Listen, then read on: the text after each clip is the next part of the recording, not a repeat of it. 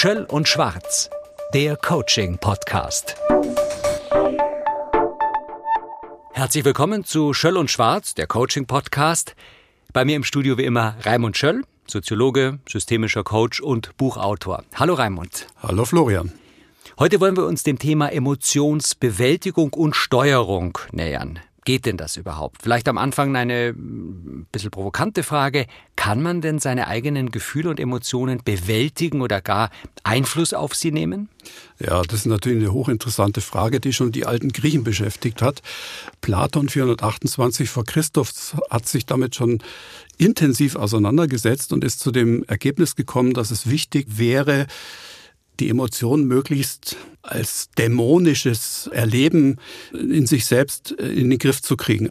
Also er hatte keine besondere gute Meinung über Emotionen. Es gab dann die Schule der Stoa, die verkündet hat, man müsse möglichst gleichgültig gegenüber den Emotionen sein. Und dann kam irgendwann mal Aristoteles, der auch die Tradition unseres Umgangs mit Emotionen eigentlich damals begonnen hat, der sprach davon, dass die Emotionen sehr nützlich sein können. Also wir können die Emotionen nutzen für uns. Sie sind eigentlich was sehr Menschliches, gehören zur Conditio Humana, zur menschlichen Bedingung und Emotionen sind an sich was Gutes. Und darauf will ich hinaus. Ich würde sagen, natürlich können wir lernen, mit unseren Emotionen umzugehen. Deswegen gleich die nächste Frage. Was sind denn Emotionen und Gefühle Haupt qua Definition? Ja, da würde ich mich jetzt einer Metapher gern bedienen von äh, Martha Nussbaum. Martha Nussbaum, geboren 1947 in New York City, ist Philosophin und Professorin für Rechtswissenschaften und Ethik an der University of Chicago.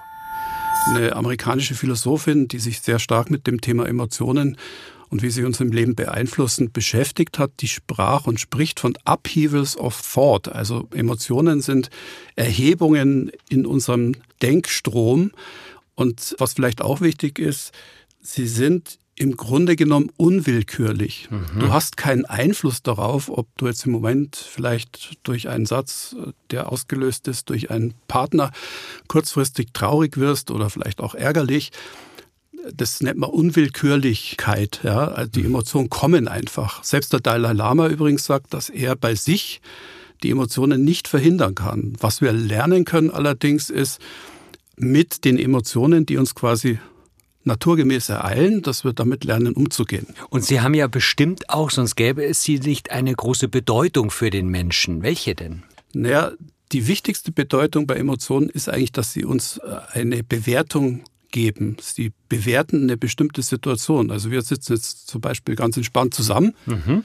Und mein emotionales System sagt, das ist alles okay. Ne? Ja, ja, ja. ja.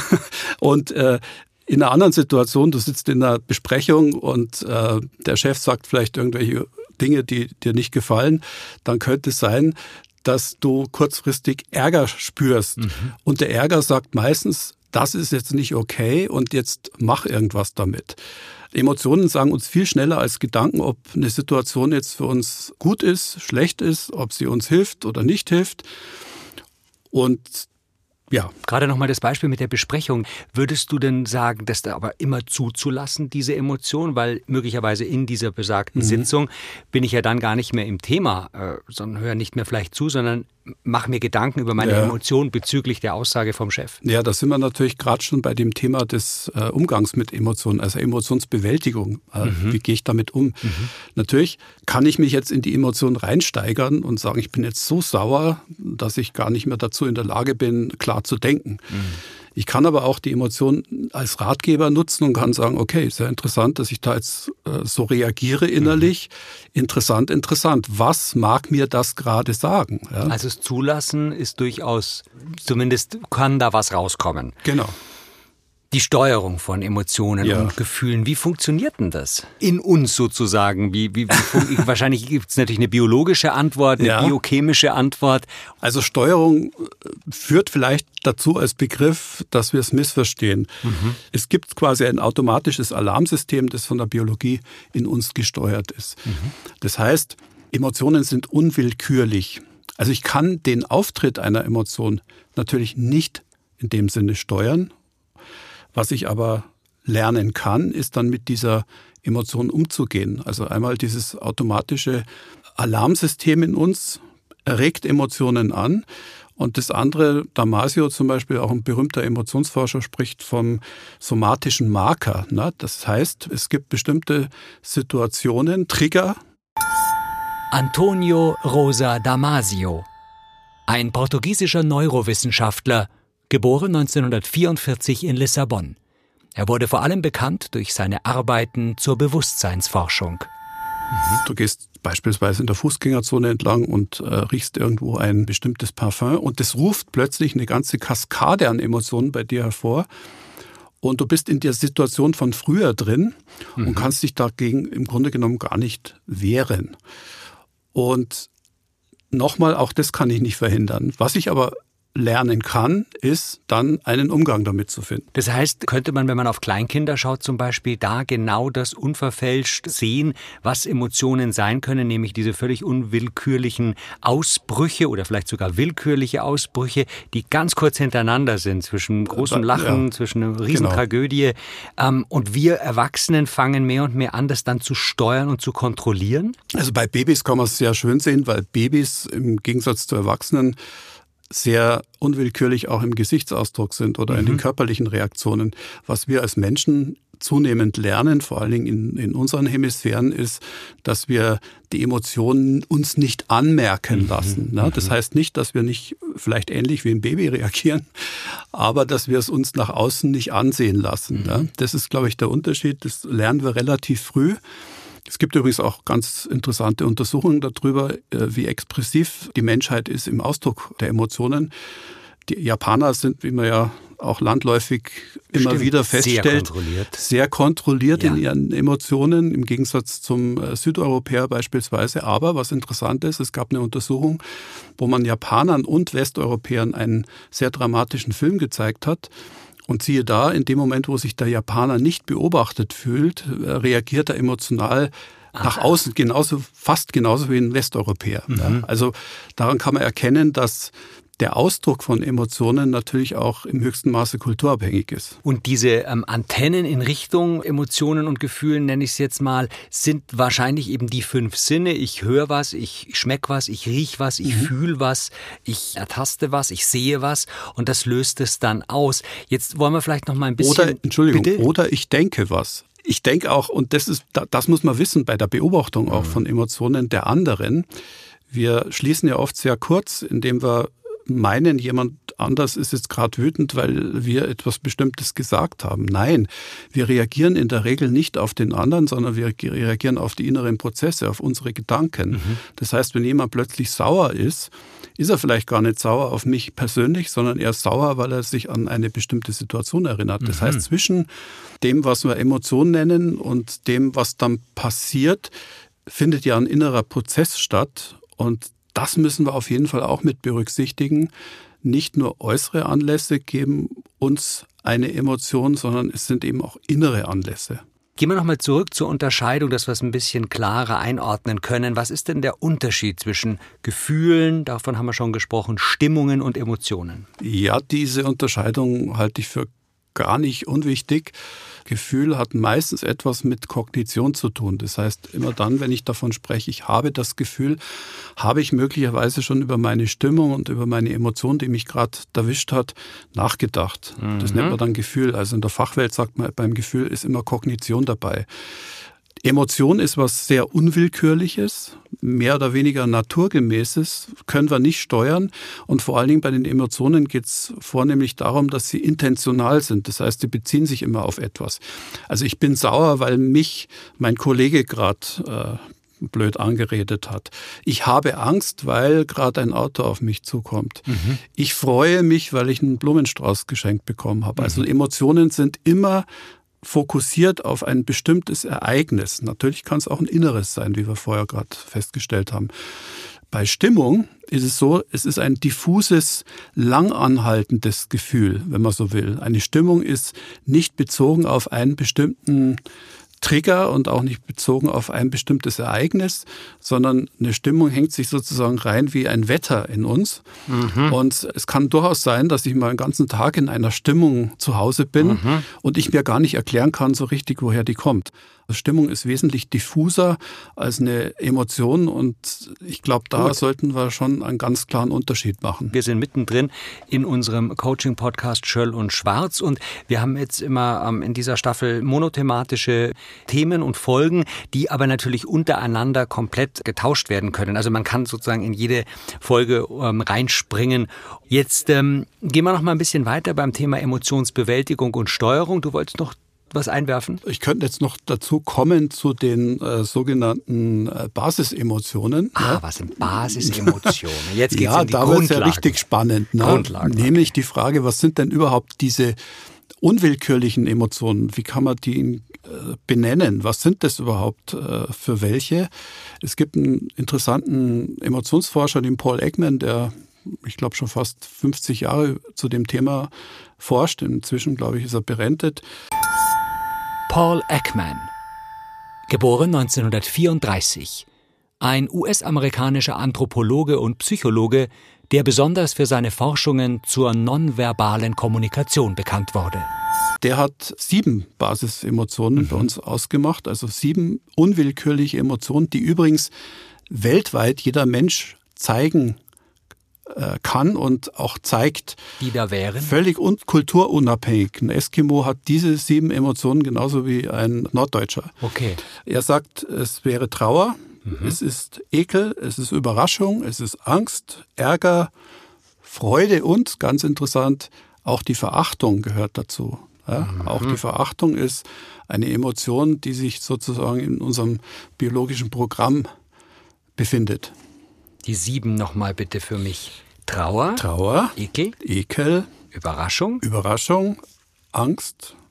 Ärger. Freude. Und Verachtung. Und Verachtung, mhm, okay. Und interessant, um das noch hinzuzufügen, Paul Ekman hat herausgefunden in seinen Forschungen, dass diese sieben Basisemotionen tatsächlich auch im Gesicht beobachtbar sind. Da gibt es mehr oder weniger einen naturwissenschaftlichen Beleg, ja. dass bei Angst bestimmte Gesichtsmuskeln in uns aktiv sind, bei Freude andere und so weiter und so fort. Also man kann diese Emotionen im Gesicht lesen und auch das, das Rea Gesicht reagiert mehr oder weniger unwillkürlich. Mhm. Und du kannst, wenn du möchtest, mir deine Überraschung, selbst wenn du das wolltest, kannst du mir deine Überraschung nicht verheimlichen, weil du Denk darauf reagierst und man ist in deinem Gesicht auf ein Ereignis reagierst und weil man es in deinem Gesicht sehen kann. Wie steht es denn bei der Emotionsbewältigung mit dem eigenen Emotionsmanagement? Gibt es mhm. sowas überhaupt, dass man das tatsächlich irgendwie ordentlich sich ähm sich, sich aufsplittet und, und eben eine, eine, eine Liste abarbeitet. Also ich äh, steuere meine Emotionen, naja, ich manage so, sie. So mechanistisch darf man sich nicht vorstellen. Es geht eher um Exploration und nicht um eine mechanistische oder vielleicht sogar naturwissenschaftliche Analyse meiner gerade aktuellen Befindlichkeit. Also ich glaube, da wären wir auf dem Holzweg. Auch in der Dichtung kann man ja sehr schön erkennen, wie Menschen darum ringen, ihre Emotionen zum Ausdruck zu bringen. Also mhm. beispielsweise Malerei, Dichterei, Musik sind ja alles Versuche, die eigene Emotionalität ja, ja. zum Ausdruck zu bringen und sie auch zu bewältigen. Wir haben da ja durchaus Möglichkeiten, äh, was zu tun. Ich glaube, der entscheidende Punkt bei der Emotionsbewältigung, wenn wir jetzt schon dabei sind, ist die Fähigkeit zur Selbstdistanz. Wir sind die einzigen Lebewesen, im Unterschied zu den Tieren und Pflanzen, die fähig sind, sich von sich selbst und von den eigenen Prozessen ein Stück weit zu distanzieren. Mhm. Das ist mhm. übrigens eine ganz enorme Fähigkeit, die wir da in uns haben, na, dass wir sagen können, okay, ich gehe auf Distanz zu meinen eigenen inneren Prozessen. Also das ist aus meiner Sicht der erste Schritt, um eine Emotion zu bewältigen. Und da sollte man eben auch hinschauen, das sollte man zulassen. Emotionsbewältigung hattest du genannt, unter anderem Schreiben, Malen, Singen. Aber das sind alles ja auch Aufforderungen, mhm. die wir hier weitergeben, die man durchaus für sich ausprobieren muss, mhm. wahrscheinlich, mhm. und überhaupt mal merkt, was ist denn für mich ein guter Kanal, ja. um Emotionen zu also bewältigen? Ich kann im Alltag vielleicht nicht immer gleich zum Pinsel greifen, mhm. aber ich kann zum Beispiel sagen, okay, es geht mir gerade nicht gut, aber egal, was tue ich denn jetzt? Ja. Ich kann sagen, okay, ich bin jetzt gerade sauer. Mhm. Aber muss ich es mal unbedingt anmerken lassen? Mhm. Kann es nicht sein, dass das in fünf Minuten schon wieder vorbei ist? Das also wäre da diese Selbstreflexive, ja, was du gerade ansprichst. Ja, genau, da geht es ja schon los. Wir sind ja keine Automaten, also das können wir ja. ja. Das heißt, ein ganz wichtiger Punkt, glaube ich, bei der Emotionsbewältigung ist, so blöd wie es sich anhört, nicht alles ernst zu nehmen, was im Psychophysikum so vor sich geht. Wir haben die Möglichkeit, auch dem gegenüber in Distanz zu treten, was bei uns so passiert. Das kann man trainieren, das kann man ausbauen. Ich habe gerade indirekte Wege erwähnt, mhm. zum Beispiel malen, schreiben, singen, musizieren. Äh, Sport treiben zum mhm. Beispiel machen auch mhm. viele, um sich eine Distanz aufzubauen zu ihren inneren schwierigen Prozessen momentan. Also da gibt es ganz, ganz viele Möglichkeiten. Und ja, es gibt natürlich auch so ganz handfeste, ja, ein Handwerkszeug, wie man es dann in der Situation vielleicht auch ganz konkret machen kann. Hast du da ein Beispiel? Ich kann, wenn ich jetzt, nehmen wir das Beispiel, ich bin im Moment gerade ärgerlich. Mhm. Ja, was kann ich denn tun?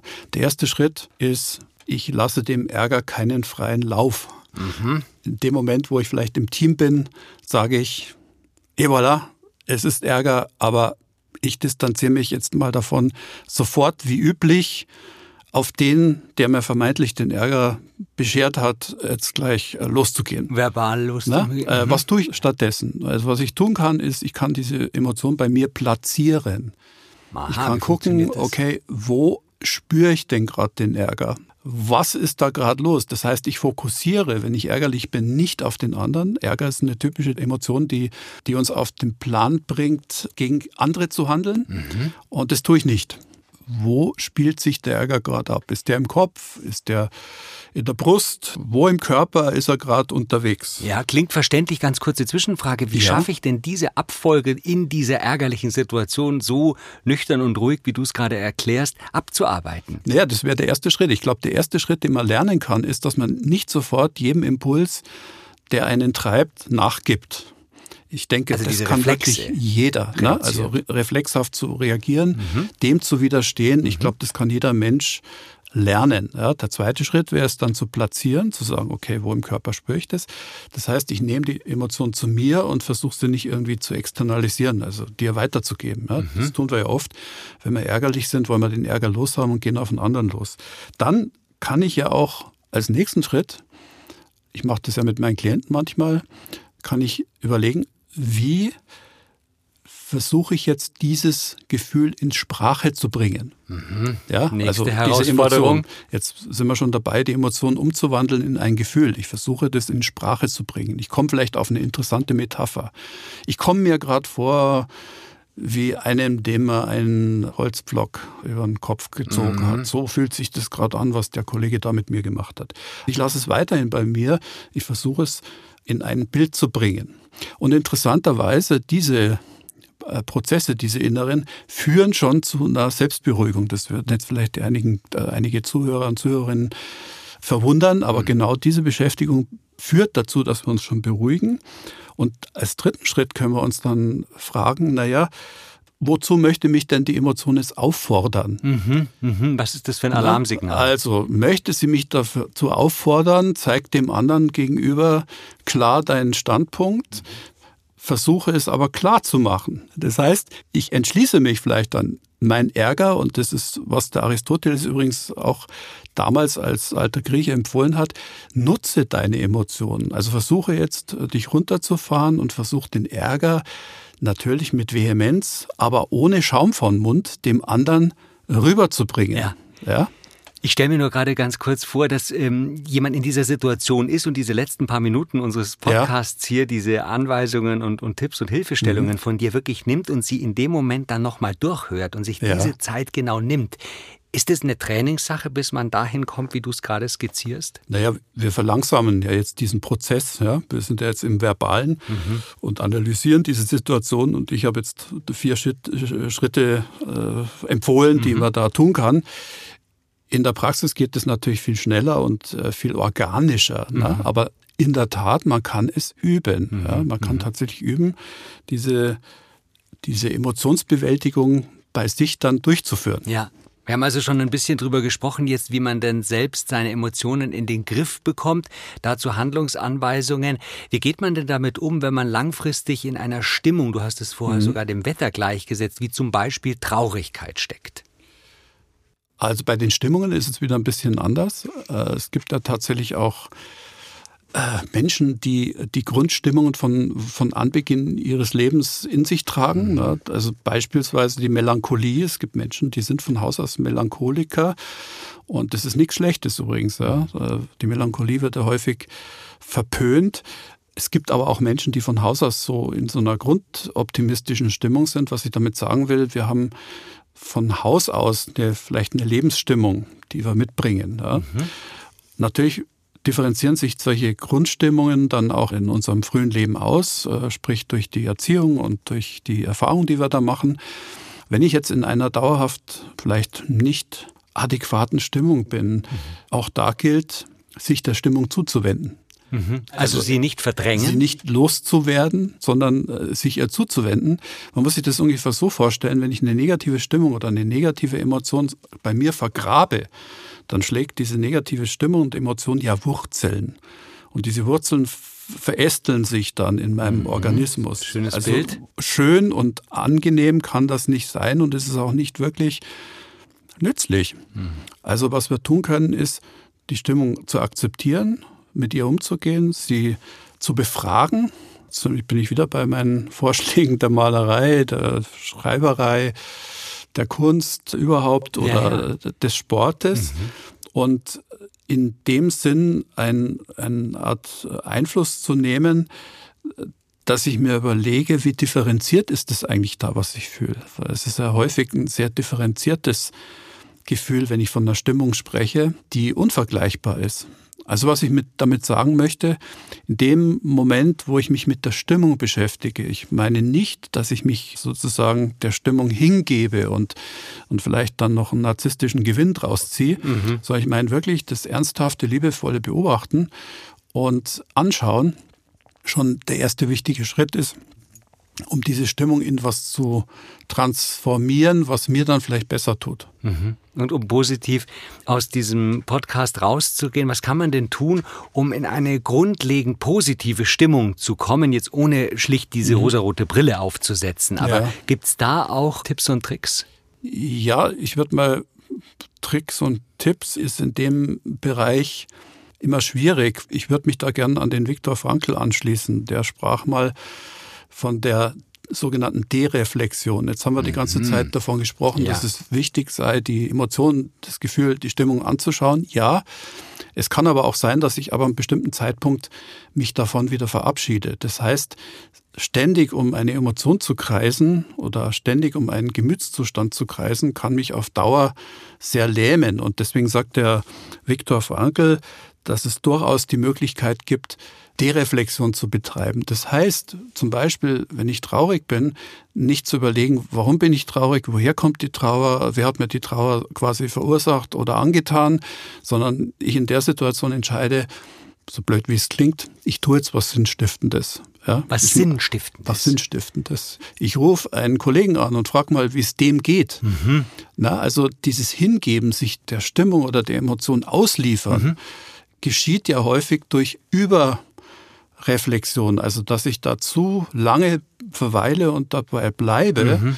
Anstelle dessen könnte ich, um mit Viktor Frankl zu sprechen, ähm, eine Selbstdistanz herstellen und vielleicht eine schlechte Emotion transzendieren, mhm. von mir Abstand nehmen, in die Welt gehen, was Gutes tun. Ja. Und ich glaube, jeder hat die Erfahrung gemacht, wenn ich einfach mal eine Trauer oder einen Ärger nicht so ernst nehme und ich tue dann mhm. was Gutes in der Welt, ja. ist der Ärger weg. Das meinte ich eben auch mit Tipps und Tricks, dass man hier auch wirklich äh, kleine ähm, Handlungsanweisungen bekommt in diesem Podcast, aber auch natürlich die großen Themen anschneidet. Wir haben uns jetzt mit Emotionsbewältigung und Steuerung beschäftigt. Geht denn das überhaupt? Geht durchaus, wie wir gelernt ja. haben, an vielen, vielen Beispielen. Alles eben als Anregung gedacht, alles als Impuls gedacht, das mal auszuprobieren. Und so soll diese Reihe unseres Podcasts Schöll und Schwarz auch weitergehen. Raimund, herzlichen Dank für diese Runde. Schlusswort. Ich danke auch. Heute von dir. Hat mir wieder Spaß gemacht. Vielen Dank. Schöll und Schwarz, der Coaching-Podcast.